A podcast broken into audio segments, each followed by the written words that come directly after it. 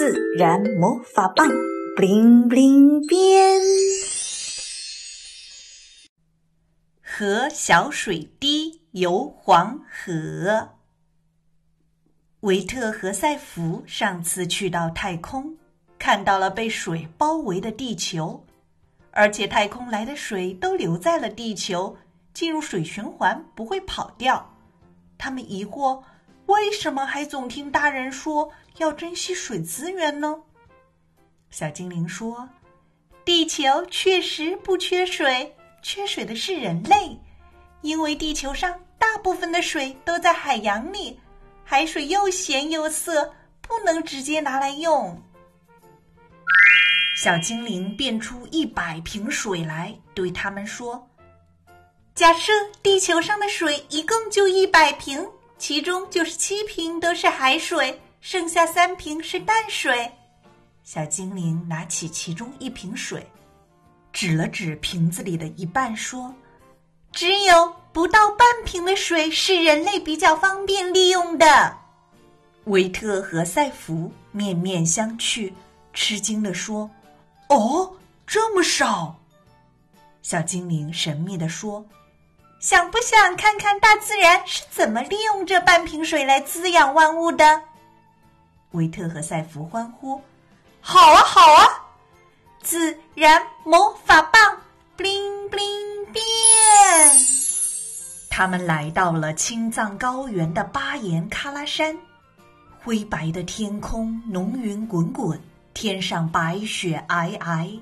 雪山的融雪形成了无数大大小小的湖泊，宛如夜空中闪烁的星星，点缀着一片青青黄黄的沼泽。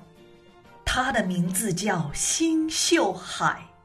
青草、灌木、树林、牦牛、藏绵羊、红狐、云豹等无数生命因此能在这里繁衍生息。正在这时，一团乌云飘过，大雨落了下来。小精灵拦住一颗小水滴：“我们可以和你一起旅行吗？”小水滴回答：“当然可以。”他们随小水滴落入了涓涓细流，汇成了一条河。他们在这条河里一起穿山过岭，蜿蜒曲折，河水犹如一条绿丝带。太阳炙热的烘烤着大地，河面也被烤得热气腾腾。小水滴变成了水蒸气，离开了河，上升到空中，躲在了云里。维特他们也跟了上去。没过多久，云层里的水蒸气越来越多，越来越重。一阵风吹来，他们打了个冷战。就听四周噼里啪啦，无数小雨滴直往下掉。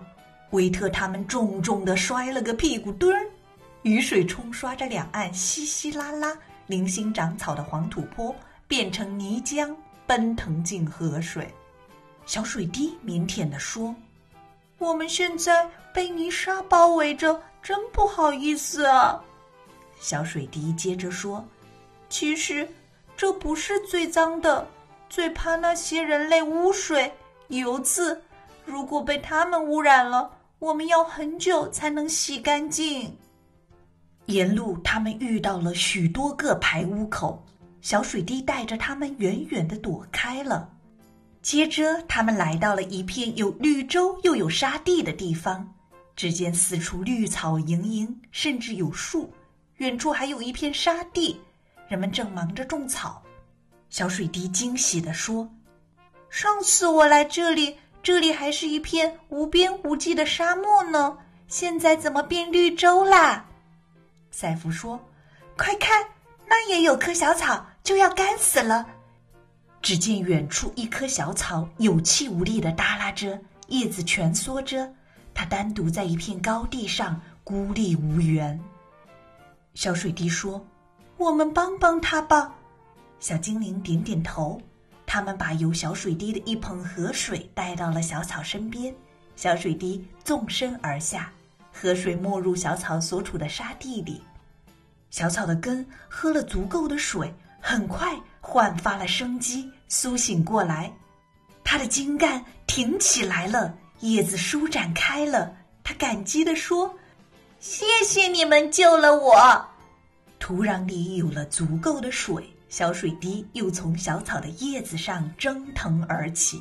和小草告别后，他们重新回到了滚滚黄河，时而平静，时而汹涌。两岸有荒野、草原、森林、乡村、城市，移步换影。河水滋养了万物，也滋养了人类。最终，河水带着小水滴就要流进渤海，分别的时候到了。赛弗不舍得问：“小水滴，接下来你要去哪里？”小水滴说：“我会来一次全球的海洋之旅，然后被风带到高山上，又经历一次像这样的旅行，周而复始。也许……”多年以后，我们还会见面。赛弗回答：“太好了，期待再次遇见。”各自到了珍重。小精灵维特和赛弗回到了家。关于水，他们觉得还有很多的秘密等着他们去发掘。小朋友们，你们觉得小狐狸、小河里的水是从哪里来的呢？世界上？有没有不需要水也能活着的生物？想到了就快快留言告诉我哦！